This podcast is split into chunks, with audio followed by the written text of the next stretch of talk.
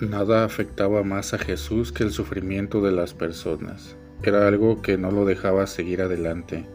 Jesús era amigo de la vida, un amigo de esperanza. Cada gesto de cuidado revelaba el rostro de un Dios misericordioso y dentro de una pedagogía de misericordia indicaba el camino de la justicia. Es precisamente este reconocimiento que Jesús nos deja hoy en el Evangelio. Sean misericordiosos como el Padre es misericordioso. Lo que Jesús está pidiendo no es algo diferente a la práctica de la fe, la síntesis de una vida religiosa, en medio de la humanidad, compartir misericordia. Ser misericordioso es hacer aparecer el rostro de Dios.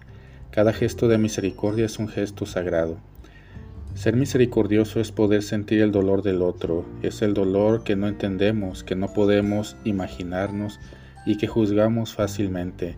Dentro del dolor es el lugar para ser misericordioso, dejar el corazón para hacer silencio y no hacer ningún juicio.